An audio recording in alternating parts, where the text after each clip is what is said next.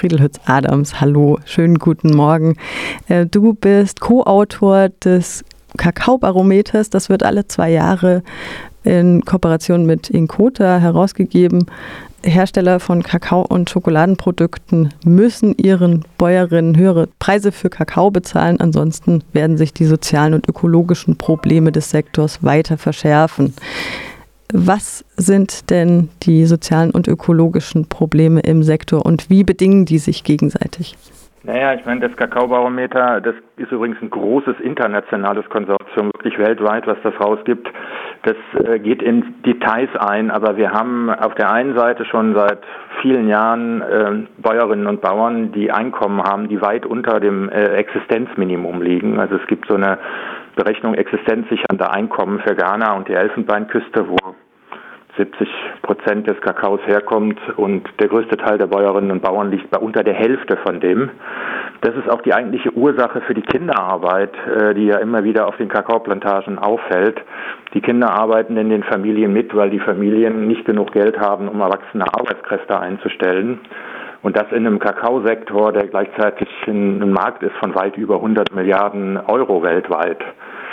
Wenn wir uns dann Umweltzerstörungen und Rodungen angucken, aus der Sicht von Bäuerinnen und Bauern, wenn sie wenig Geld mit dem Kakao verdienen, kein Geld haben für intensivere Bewirtschaftung, dann roden sie halt weitere Flächen und pflanzen mehr Kakaobäume an.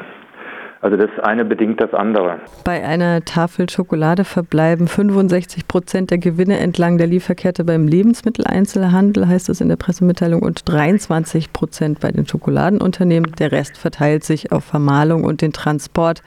Am Anfang der Männer-WM diesen Jahres habe ich mit der ZIR, der christlichen Initiative Romero gesprochen. Die führten aus, dass zum Beispiel bei der Produktion eines Adidas-Shirts gerade mal äh, vom Preis ein Prozent den Lohn der betreffenden Näherin, die ja meist Frauen sind, in Bangladesch oder Mittelamerika ausmacht. Wie viel letzten Endes des Preises, den wir hier zahlen, verbleibt denn bei den Produzentinnen im Fall von Kakao?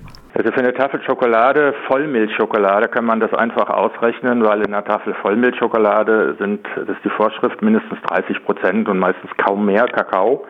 Und der momentanen Preis ähm, kostet eine Tafel, für eine Tafel Vollmilchschokolade der Kakao so sieben bis acht Cent und davon kommen so vier, fünf Cent im Moment bei den Bäuerinnen und Bauern in Westafrika an.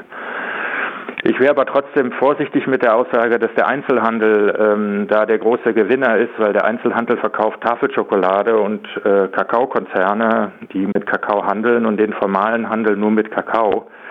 Also viele dieser Konzerne machen auch enorm hohe Gewinnmargen und profitieren im Moment davon, dass zwar alles teurer wird, ja, also alles, was in der Schokolade reinkommt, aber der Kakaopreis ist fast stabil geblieben.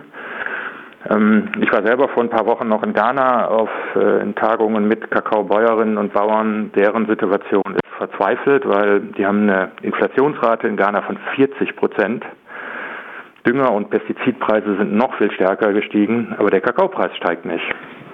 Nachhaltigkeitssiegel wie zum Beispiel UTZ Rainforest Fairtrade, die heute zwischen einem Drittel und der Hälfte der Kakaoproduktion zertifizieren, reduzieren das Armutsproblem in den meisten Fällen nicht, heißt es weiter.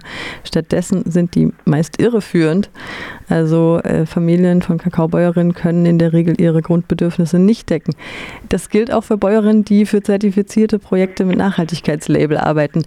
Äh, ich finde das immer einen bemerkenswerten Kontrast, wenn man sich vor Augen führt, geführt, wie viel Fairtrade-Siegel einem inzwischen in Supermärkten und Discountern auch begegnen, aber für die Lebensbedingungen ändert sich nichts oder nicht viel. Ist das Etikettenschwindel?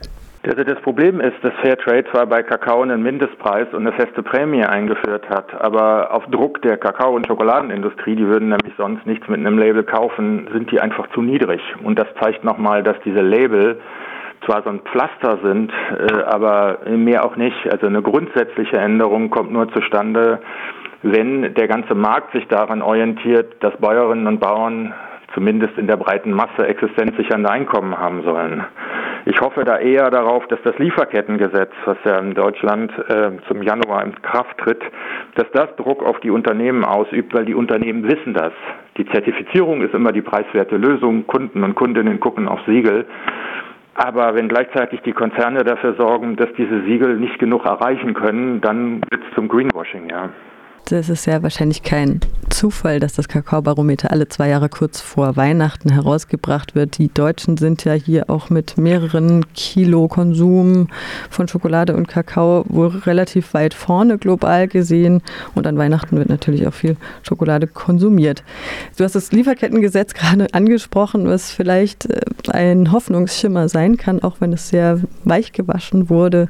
Was gibt es denn abschließend perspektivisch zu sagen? Wie können sich unsere Hörerinnen und Hörer vielleicht noch weiter informieren, engagieren? Eine ganz wichtige Sache war, äh, das Lieferkettengesetz äh, zu unterstützen und jetzt auch zu schauen, dass das Lieferkettengesetz mit scharfen Regeln umgesetzt wird und nicht noch weiter weichgespült wird.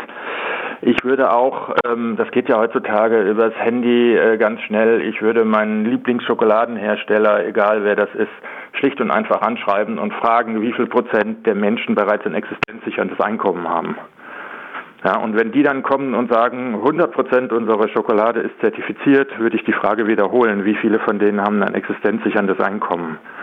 Die Unternehmen müssen unter mehr Druck geraten, um wirklich umzusetzen, was notwendig ist. Und da werden sie auch um höhere Preise nicht drumherum. Die allerdings pro Tafel Schokolade sehr wenig ausmachen und wenn sie einen Schokoriegel haben, noch viel weniger ausmachen am Gesamtpreis. Viele der Herstellerinnen und Hersteller geben gerne in der Öffentlichkeit an, dass sie Mindestlohn zahlen.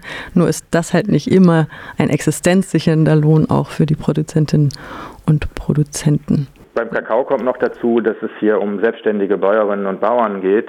Aber es wird endgültig zum Greenwashing, wenn, was einige Konzerne machen, sie jetzt draufschreiben, dass, Konzer dass äh, Schokolade nachhaltig ist, nur weil der Kakao zertifiziert ist.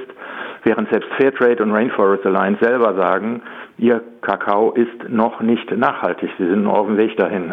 Also der Kakaosektor könnte so ein Vorreiter werden, weil er so an die Wand gefahren ist äh, mit den ganzen sozialen und ökologischen Problemen. Ähm, und die Kakaobranche weiß auch, dass sie was tun muss. Sie wird aber nur dann was tun, wenn sie wissen, dass der Wettbewerber es auch macht, weil es wird einige Cent pro Produkt kosten. Und ähm, von daher hoffe ich tatsächlich, dass die Gesetzeslage jetzt die Regeln so verändert, dass alle was tun müssen.